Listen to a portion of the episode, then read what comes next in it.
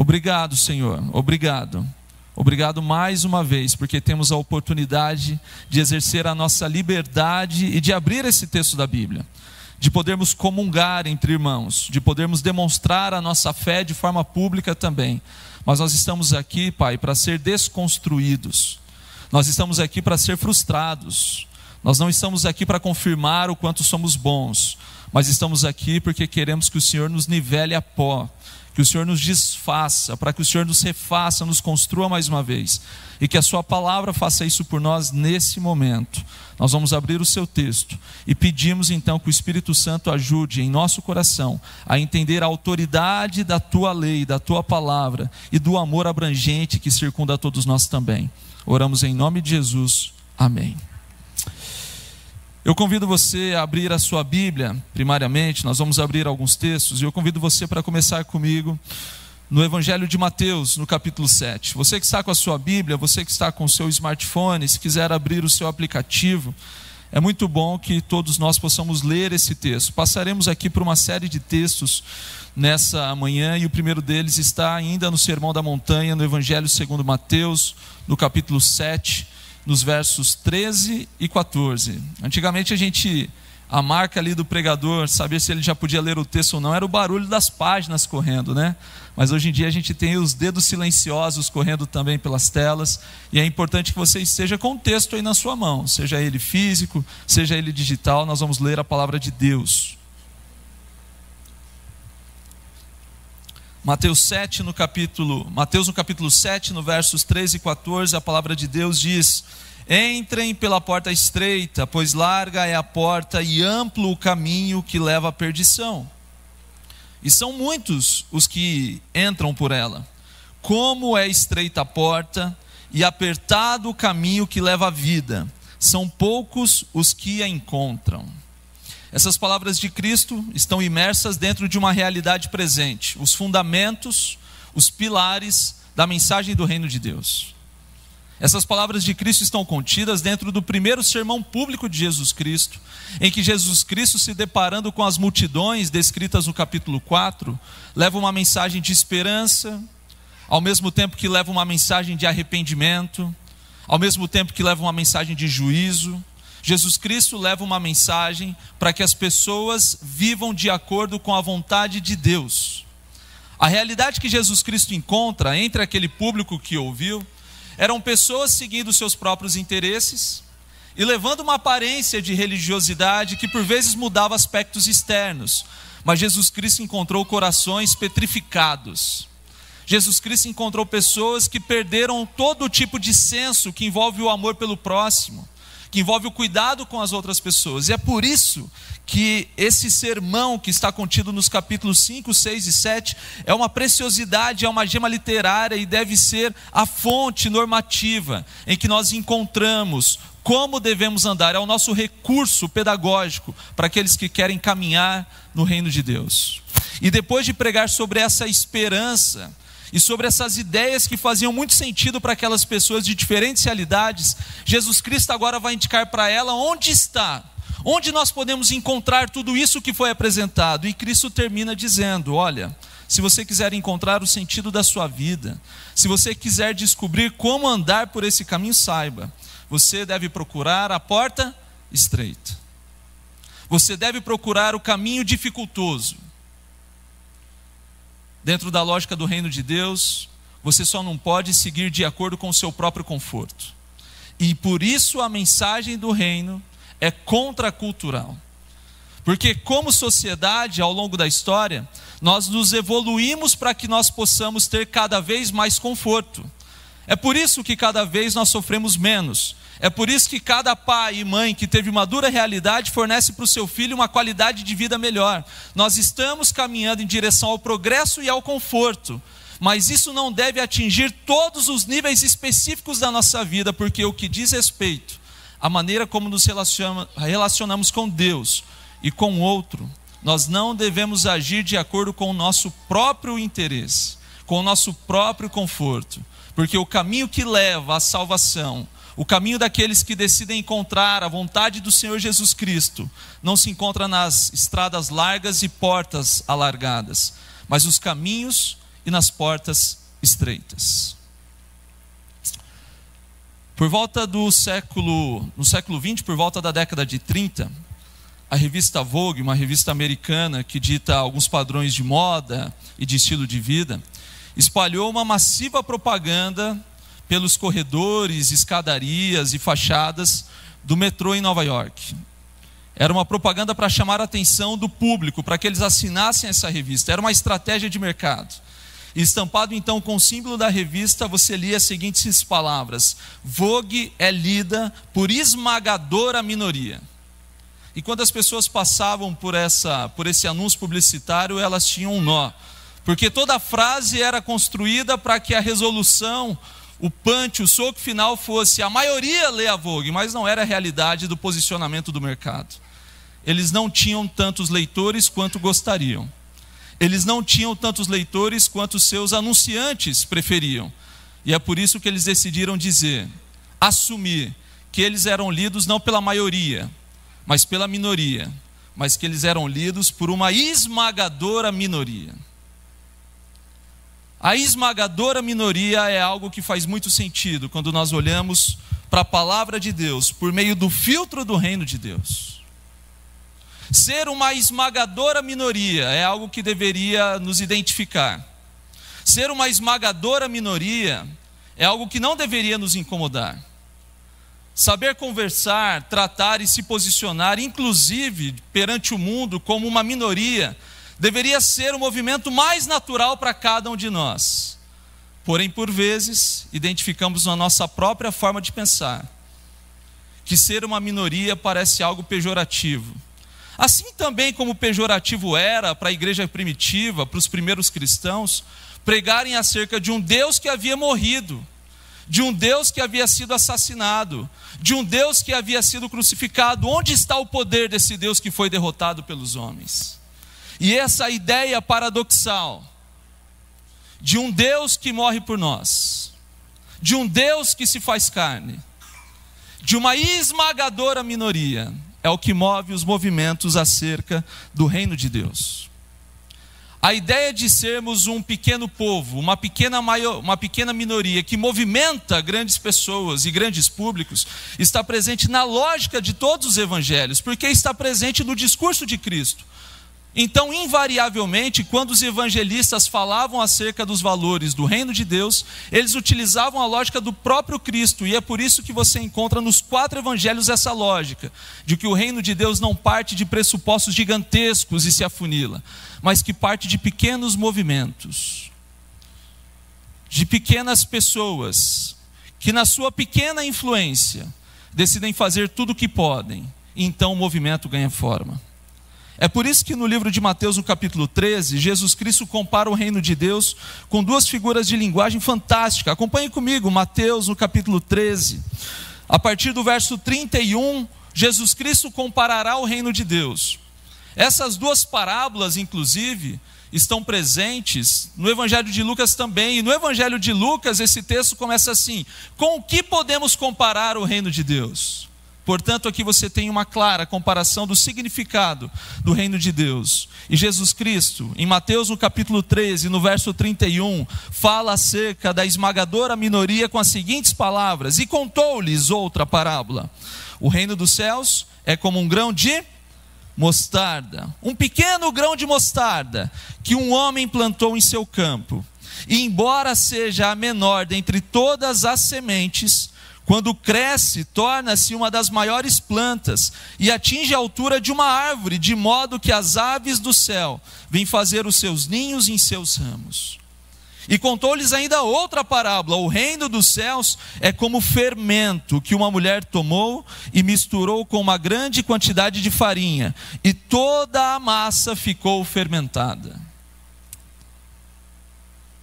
um pequeno grão de mostarda em forma de semente que se transforma numa grande árvore.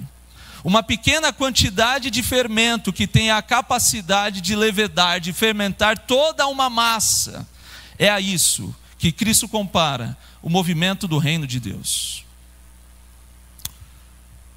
Para que a gente possa entender com clareza o significado de sermos uma minoria, esmagadora, porém minoria, precisamos entender um pouco acerca da articulação que acontece entre três elementos que por vezes são confundidos por nós. E quando confundidos por nós, mudam toda a nossa referência teológica e a maneira, inclusive, como nós nos enxergamos, enxergamos ao outro, enxergamos aquilo que é diferente e contraditório. Precisamos entender como três pilares se relacionam: um tripé composto do reino, do mundo e da igreja. Como é que essas três realidades conversam entre si? Por que, que a compreensão dessas três realidades é fundamental para entendermos, inclusive, o nosso papel enquanto estamos aqui na Terra? Precisamos entender que, em primeiro lugar, no início de todas as coisas, o que existe é o reino de Deus. Primeiro, o reino. Busquem em primeiro lugar o reino, a sua justiça. O reino vem em primeiro lugar e ele estabelece os valores do Criador. O reino de Deus diz respeito a tudo aquilo que Ele é, a tudo aquilo que reflete o seu caráter e, por consequência, a maneira como Ele vai interagir, o seu modelo de interação com as suas criaturas. E exatamente no campo da interação nós encontramos o mundo. O mundo é o local histórico em que o reino se manifesta.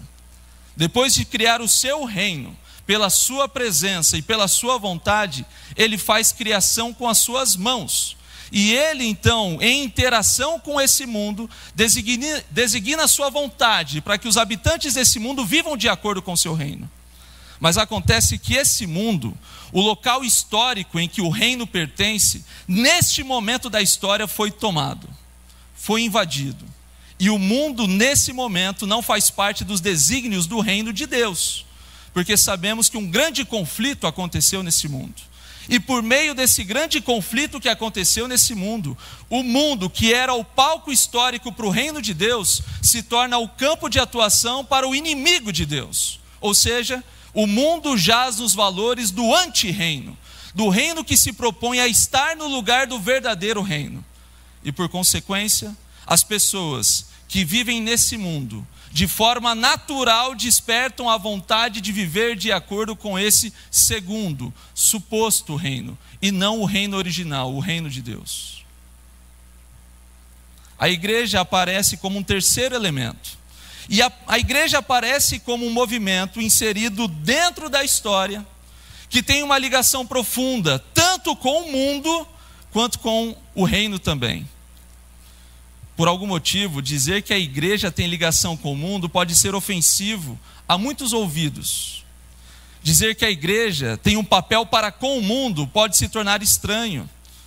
Porque por muitas vezes nós alimentamos durante muito tempo a ideia de que nós e o mundo, coisas diferentes, separadas, totalmente distintas. Mas acontece que a igreja é um movimento que surge na história. E essa igreja é um grupo de pessoas uma organização de pessoas que decidem de forma organizada, sistemática, didática, levar a mensagem do reino exatamente para esse mundo. É aí que aparece a igreja. A igreja é a organização que levanta a bandeira do reino de Deus, no meio de um mundo em que outras bandeiras são levantadas. É por isso que existe a igreja. A igreja só existe porque existe mundo. E a igreja deve, entendam, entendam, a igreja deve amar o mundo, assim como Deus amou o mundo de tal maneira que entregou o seu próprio filho. Mas nós não podemos descartar a ideia de que, embora Deus amou o mundo e a igreja tem interesse pelo mundo, o mundo não aceitou o Salvador. João, no capítulo 1, descreve essa tensão. Ele veio para os seus, mas os seus não o receberam, não o reconheceram. Nós existimos porque existe um mundo, mas nós existimos para que o mundo entenda que há um outro reino que muitos ainda não conhecem.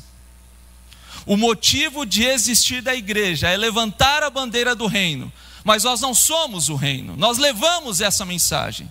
E todas as vezes que nós não entendemos que nós somos a igreja que levanta a bandeira do reino para o mundo e não para a própria igreja, nós os tornamos dormentes nós os tornamos pequenos, nós os tornamos insensíveis, nós os tornamos dispensáveis.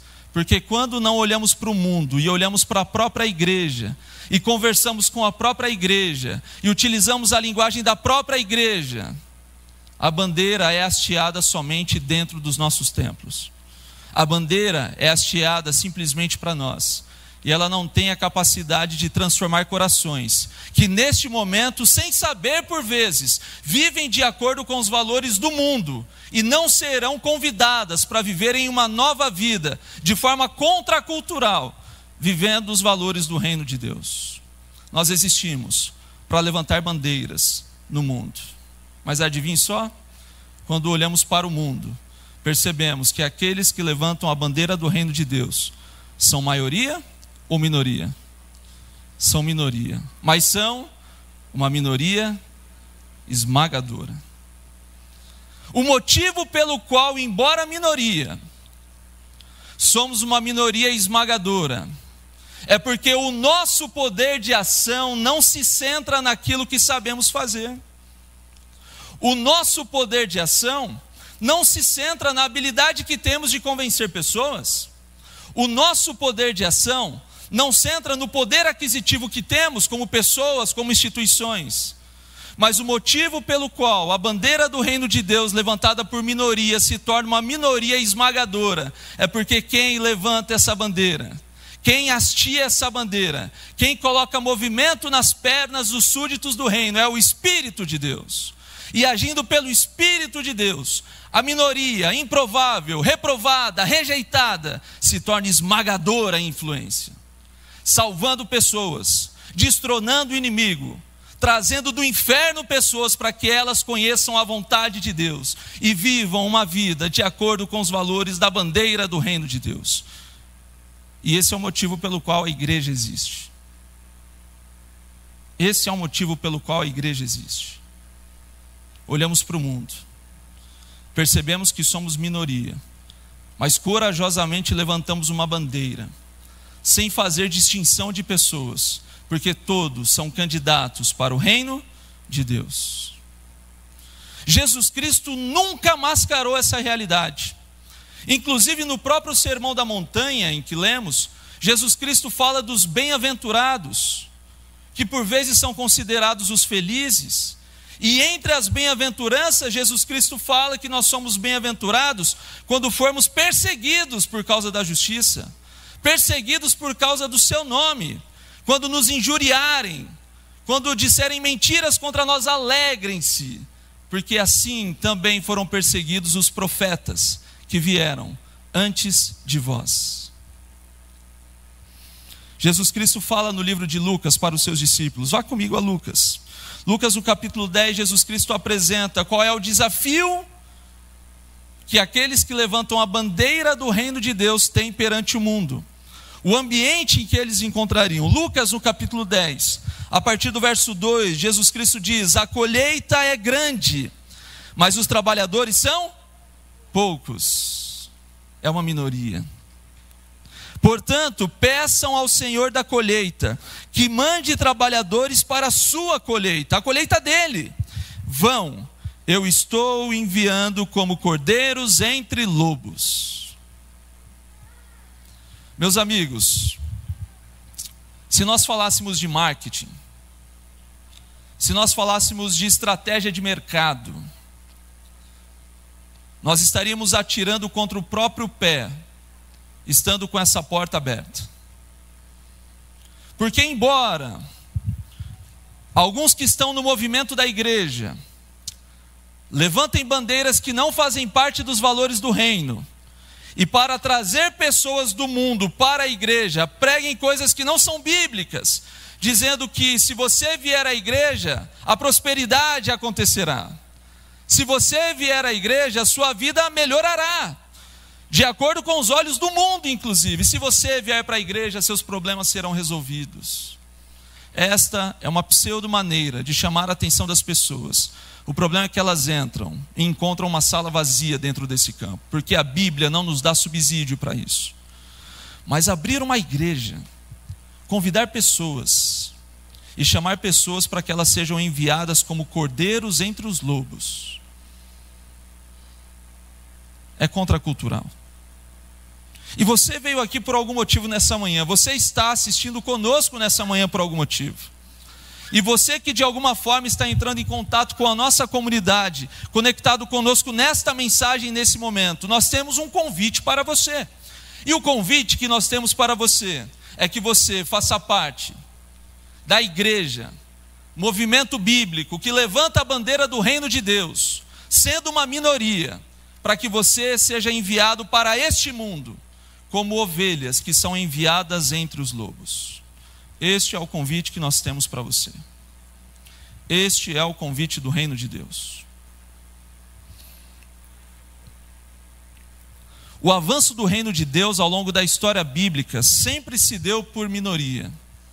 Nunca se deu por maioria. Na verdade, se formos além, os movimentos que decidem a história da humanidade, os poderes que se levantam controlando nações, controlando bens, movimentando exércitos, expandindo limites territoriais, nunca foram um movimento de maioria, mas de uma minoria. Sempre foram movimentos de minoria. E no reino de Deus a lógica é a mesma. E no reino de Deus, embora o inimigo tomou esse mundo, você já entendeu a relação do mundo, igreja e do reino. O inimigo tomou esse mundo e cravou a bandeira do seu reino. Nós tínhamos, ao longo da história bíblica, uma pequena minoria que levantava uma bandeirazinha, um pequeno farolete, uma pequena candeia ou um lampião, e essa pequena minoria iluminava as trevas desse mundo, levando a vontade de Deus por onde estavam. Foi dessa forma que Noé e a sua família entraram numa arca, sendo uma pequena minoria, porém, uma minoria esmagadora. Foi dessa forma que Gideão olhou à frente e viu o exército dos midianitas com 135 mil soldados. E olhando ao seu lado, contou 300 valentes. Uma minoria, mas uma esmagadora minoria. Foi com essa visão que Elias olhou de cima do Monte Carmelo e viu 850 profetas do, de, dos Balins sendo contado só ele mesmo como representante de Deus, uma minoria, mas uma esmagadora minoria. Foi dessa forma que Daniel chega na corte dos caldeus, na corte da Babilônia de Nabucodonosor, e diz então que não deveria se misturar com o que estava sendo proposto. É uma minoria que entrou dentro, entrou na fornalha é uma minoria que estava lá entre as chamas. Porém, uma esmagadora minoria. Eram doze discípulos. Doze discípulos. Com o objetivo de pregar a mensagem no mundo todo. Minoria. Esmagadora minoria. A igreja primitiva era um movimento marginal, perseguido tanto pelos judeus quanto pelos romanos tanto pelos judeus quanto pelos romanos. Uma minoria. Mas aqui estamos nós no Brasil, dois mil anos depois, professando a nossa fé no Senhor Jesus Cristo. Nele que veio lá de Nazaré, um carpinteiro daquela região, os doze discípulos, a igreja primitiva, a pequena e esmagadora, a minoria, trouxe para nós essa mensagem. No final das contas, qual é a diferença que temos então como reino para tantas outras minorias que existem nessa terra? Falar sobre minorias hoje é entrar num campo que não passa apenas pela religião, mas que pisa os seus pés no campo da política também, que pisa os seus pés dentro do tecido social, que pisa os seus pés nas reflexões socioeconômicas. E o mundo hoje é tribalizado, essa é a grande verdade. E nós temos uma diferença, como reino e como igreja todas as minorias, todas as ideologias fundadas na filosofia humana, todas, sem exceção, todas, sem exceção, todas as ideologias humanas favorecem um grupo em detrimento do outro. Façam um exercício mental. Façam um exercício mental e me indique uma ideologia que não favoreça um grupo em detrimento do outro. E você sabe muito bem que, na maioria das vezes, o grupo que está sendo valorizado em detrimento do outro, existe uma justificativa social que nós mesmos enxergamos para que ele exista. O grupo que hoje está sendo protegido, escolhido, ele assim o está exatamente porque foi por muito tempo oprimido. É lógica essa, esse pensamento. Faz sentido essa lógica. Por muito tempo sendo oprimido, agora então esse grupo é levantado.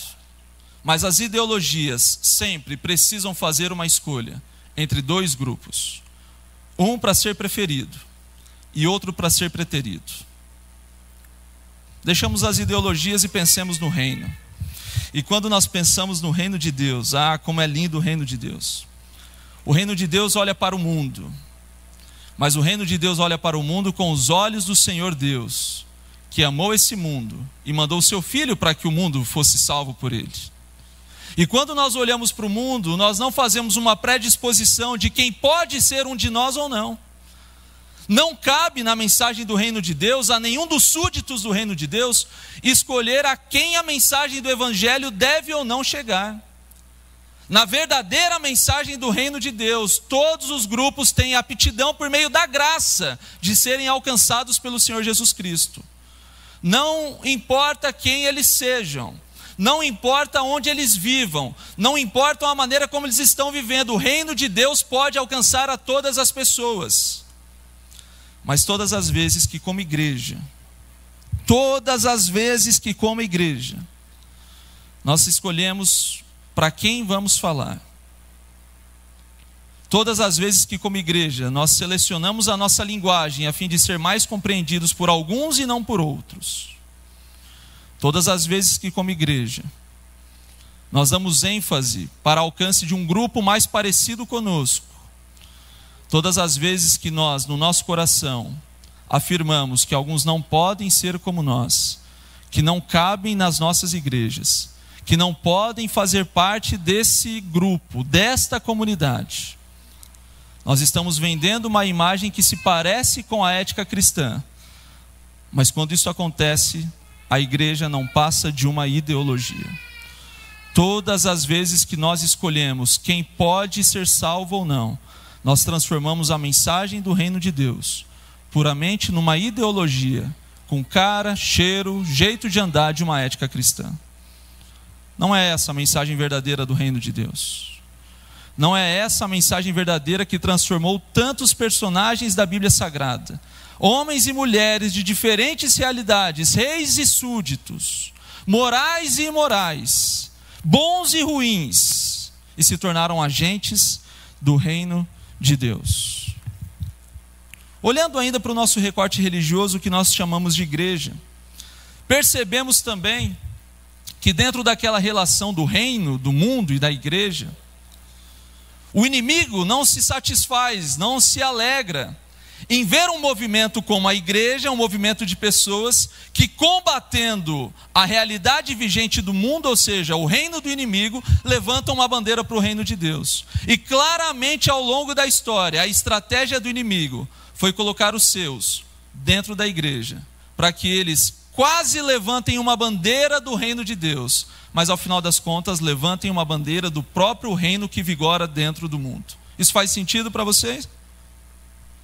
a estratégia do inimigo de Deus, percebendo que a igreja é um movimento que traz pessoas para levantarem a bandeira do reino de Deus frente ao mundo que vive a lógica do inimigo. O inimigo coloca pessoas ali dentro para que elas levantem não a bandeira do reino de Deus, mas para que elas continuem a levantar as bandeiras do mundo, portando-se como igreja, com cara de igreja, com cheiro de igreja. E para esses a Bíblia, o Evangelho claramente diz que quando o último dia chegar, eles se apressarão ao encontro de Cristo. E a resposta de Cristo, a dura resposta de Cristo será: Eu não os conheço. Eu não os conheço. Esta mensagem, ela não tem nenhum outro objetivo a não ser transformar o seu coração Hoje eu não estou pregando para pessoas que estão reunidas em outros auditórios, embaixo de outras placas, de outro sistema filosófico ou teológico. Hoje eu estou pregando para as pessoas que estão aqui, nesse lugar, conectadas pela internet ou ao vivo aqui nesse auditório, porque corremos o risco de estar na igreja sem levantar as bandeiras do reino de Deus. Todos nós sabemos que os cristãos consagrados a Deus são maioria ou minoria? Responda a igreja. Minoria. Mas acreditamos que são esmagadora minoria. Na realidade da igreja, cristãos motivados a testemunhar e que fazem da sua vida um testemunho são minoria. Mas pelo Espírito, uma minoria esmagadora. Dentro do corpo da igreja, uma minoria estuda a Bíblia Sagrada. Estudantes da Bíblia na igreja são minoria. Mas por meio do Espírito, são uma esmagadora minoria. Dentro do corpo da igreja, aqueles que se comprometem com Deus por meio dos seus pactos, ofertas e dízimos, não são maioria, são minoria. Mas pelo poder do Espírito, são uma minoria esmagadora. Hoje, na igreja, homens e mulheres de oração já não são maioria, são minoria. Mas por meio do Espírito, uma minoria esmagadora. Hoje na igreja, homens e mulheres que procuram viver uma vida livre da imoralidade sexual não são maioria, são minoria. Por meio do Espírito, uma minoria esmagadora. Hoje na igreja, aqueles que não são dominados pelo mundo virtual, pelas redes sociais e pelos vícios tecnológicos, são minoria, mas pelo poder do Espírito, são uma minoria esmagadora. Hoje, dentro da igreja, aqueles que não vivem em busca do dinheiro e da riqueza são minoria, mas pelo poder do Espírito, são uma minoria esmagadora por meio do Espírito Santo, serão uma minoria esmagadora. Dentro do nosso sistema teológico, nós temos algo que faz muito sentido a nós. A identificação que na história da igreja, nos últimos dias antes da volta de Cristo, haverá um povo remanescente. Esta é uma verdade presente a nós. Esta é uma verdade importante, é um dos pilares da nossa fé. Nos últimos dias haverá um povo remanescente. Sabe o que isso significa, no final das contas? Isso significa que o inimigo olharia para a igreja, a organização comprometida em levantar a bandeira do reino de Deus, e influenciaria muitas pessoas da própria igreja para que essa igreja já não viva mais de acordo com os valores do reino de Deus, mas assim como o mundo, vivam também de acordo com os valores do inimigo de Deus. E é por isso que, historicamente, no livro de Apocalipse, nós encontramos que a situação da igreja antes da volta de Jesus é uma igreja que jaz no anti-reino. E no meio de tudo isso aparece uma esperança, uma fagulha, uma minoria esmagadora que ficou, que permaneceu, que remanesceu, e estes são os remanescentes. Meu amigo,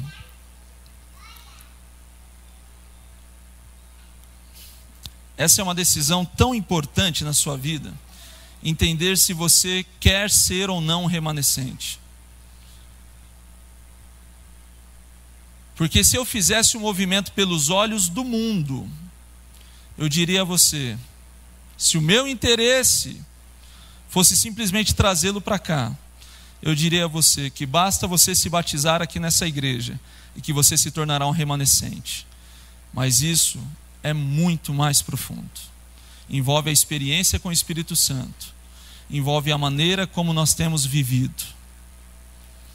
Se você parar para pensar, o texto bíblico não dá nenhuma indicação de que essa pequena minoria vai conseguir influenciar e tornaremos nós uma grande maioria. Não há nenhum movimento do texto bíblico que leve-nos a pensar que a pequena minoria vai conseguir convencer a grande maioria. Ao contrário, que essa pequena minoria será perseguida. Mas o convite que nós temos do reino de Deus é para que individualmente você tome uma forte decisão ao lado de Jesus Cristo. Que você deixe de brincar de cristão, que você deixe de brincar com a sua vida e que você de fato se comprometa a ter uma experiência com o Espírito Santo porque nos últimos dias serão poucos os que ficarem, que permanecerem e que remanecerem conectados com o Espírito Santo. O convite do reino de Deus é para que a gente olhe para o mundo, para que a gente utilize a igreja e para que a gente levante a bandeira do reino de Deus. Este é o grande convite. O último verso que eu quero ler com você é uma esperança que me emociona. Aqui na minha Bíblia, eu me arrisquei a fazer um coraçãozinho do lado aqui, queria que você visse isso.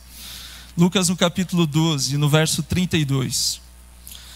Jesus Cristo entrega toda essa missão para os seus súditos. Ele percebe os seus discípulos aflitos. Ele olha para o futuro e vê a nós, aflitos também com essa realidade. Ele nos percebe aflitos lutando contra nós mesmos percebendo que a cada pregação nós nos identificamos não do lado que gostaríamos. Ele sabe do que se passa no seu coração, ele sabe, ele te conhece. E quando nós olhamos para esse desafio e percebemos os obstáculos que nós mesmos temos colocado na nossa vida, ele nos dá uma mensagem de esperança. Uma mensagem que combina inclusive com o final de Mateus, quando ele diz que estaria sempre presente. Aqui em Lucas 12, no verso 32, ele diz: não tenham medo, pequeno rebanho, pois foi do agrado do Pai dar-lhes o reino. Você entende isso? Não tenham medo, pequeno rebanho, porque o Pai já se agradou e escolheu, e vocês já estão convidados para o reino. O convite dessa manhã é esse, não é nenhum outro. O convite dessa manhã é tudo. a gente poderia começar aos poucos, né? Pedindo para que você fizesse isso, deixasse aquilo, mudasse aquilo outro, mas não. O convite do reino de Deus não é para a fatia do bolo, é para o bolo inteiro. O convite do reino de Deus é para a integralidade de vida. O convite do reino de Deus é para uma mudança que você nunca experimentou. O convite do reino de Deus é para que você experimente mudanças na sua vida que não, você não consegue fazer por meio das suas forças, mas para que você experimente agora viver sob a lógica do reino de Deus, em contato com o Espírito Santo, para que o Espírito Santo te ajude a vencer. Sabe do que eu estou dizendo? Eu estou dizendo sobre a ajuda do Espírito Santo para aprender a perdoar. O que está sendo oferecido nessa mesa hoje é a ajuda do Espírito Santo para você parar de ser essa pessoa que busca ser melhor que os outros. Essa pessoa que você tem sido durante toda a sua vida adulta. O convite do Espírito Santo é para que você não seja refém dos seus próprios vícios e O convite do Espírito Santo é para que você se renda, desista, como alguém que está sendo perseguido. Você ofegante, pare e diga: Eu desisto, eu me rendo. Espírito Santo pode fazer a sua transformação. O papel de Deus é nos perseguir, o nosso papel é correr dele. Até que chega uma hora que a gente diz: Eu me rendo, eu cansei, eu não quero mais, isso não me satisfaz, eu não me sinto completo. E quando nós admitimos que não podemos fazer isso sozinho, o Espírito Santo começa a operar por meio de nós. Não há um apelo específico nessa manhã, ele já esteve presente em toda essa mensagem. Mas eu gostaria de te dar a oportunidade para que você fizesse uma entrega pessoal com Deus. Eu queria convidar a banda aqui à frente, nós teremos uma música de entrega nesse momento. Mas essa não é uma música para que nós organizemos os nossos materiais antes de ir embora. Essa não é uma música para que a gente cheque as nossas mensagens enquanto você esteve atento. Muito obrigado pela sua atenção. Essa é uma música de entrega, porque o Espírito Santo que começou quer continuar e aprofundar essa obra no seu coração. Alguns aqui vieram para mais um culto e não sabiam que viriam para o dia da mudança de vida. Alguns aqui vieram para passar um tempo bom com os amigos. Alguns vieram para louvar porque gostam da comunidade. Alguns vieram para cumprir a tabela do sábado. Mas não sabiam que este era o momento de uma nova história na sua vida. O convite que está sendo feito para você hoje é para que você faça parte do movimento do reino de Deus. Esta igreja surgiu, a igreja adventista do sétimo dia. Este templo e essas pessoas aqui se organizaram, nós existimos, porque dentro deste mundo escuro, que vive uma lógica que destrói, este mundo que nos coloca à margem, este mundo que nos nivela por aquilo que temos, no meio de tudo isso, essa igreja se levantou para fincar uma bandeira do reino de Deus. E a nós só importam pessoas que querem de fato viver sob a lógica do reino de Deus. E é por isso que nós existimos.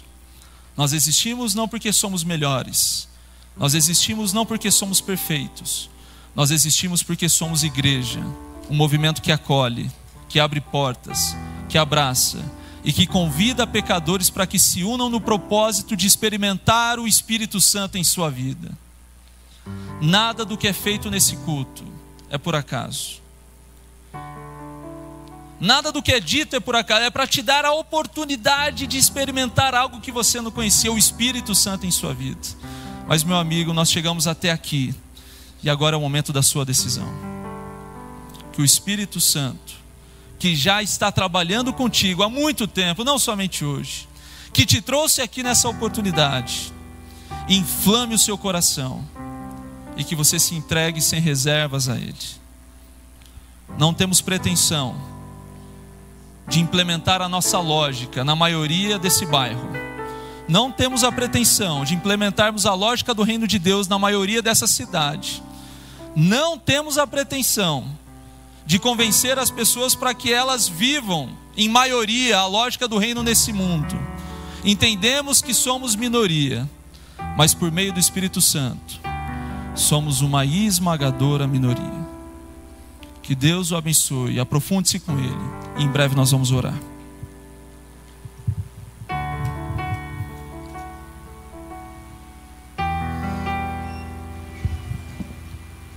Convido vocês agora a levantar e louvar ao nosso Deus.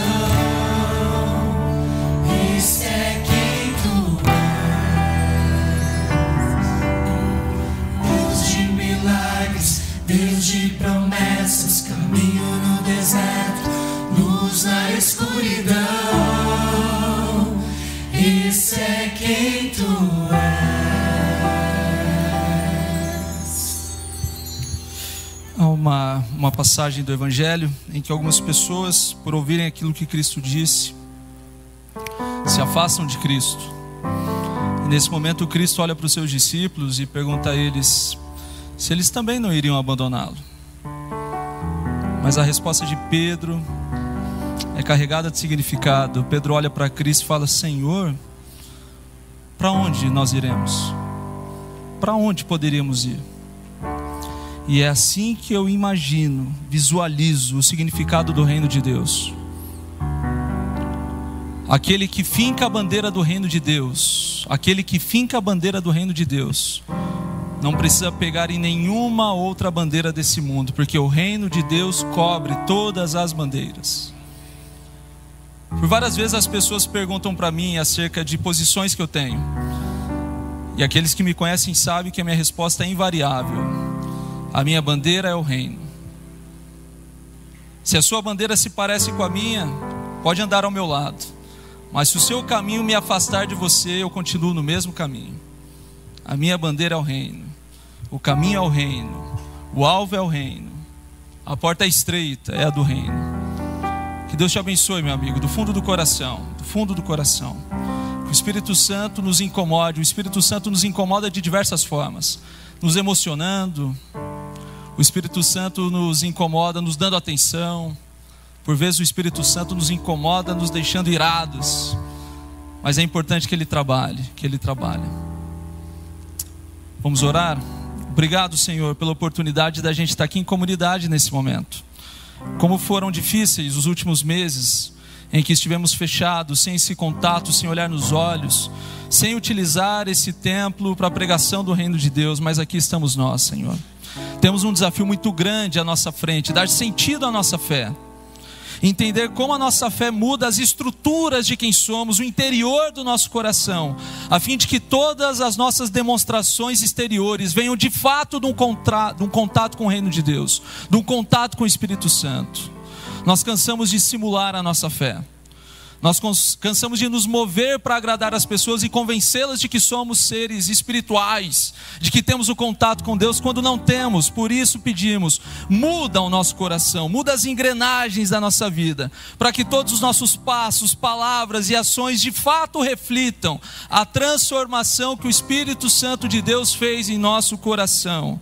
Pedimos, Senhor, nos muda inteiramente, que não sobre nada, nos desfaça que o nosso nome morra com o nosso corpo e que o nome de Cristo permaneça em tudo e para sempre. Amém. Amém. Amém.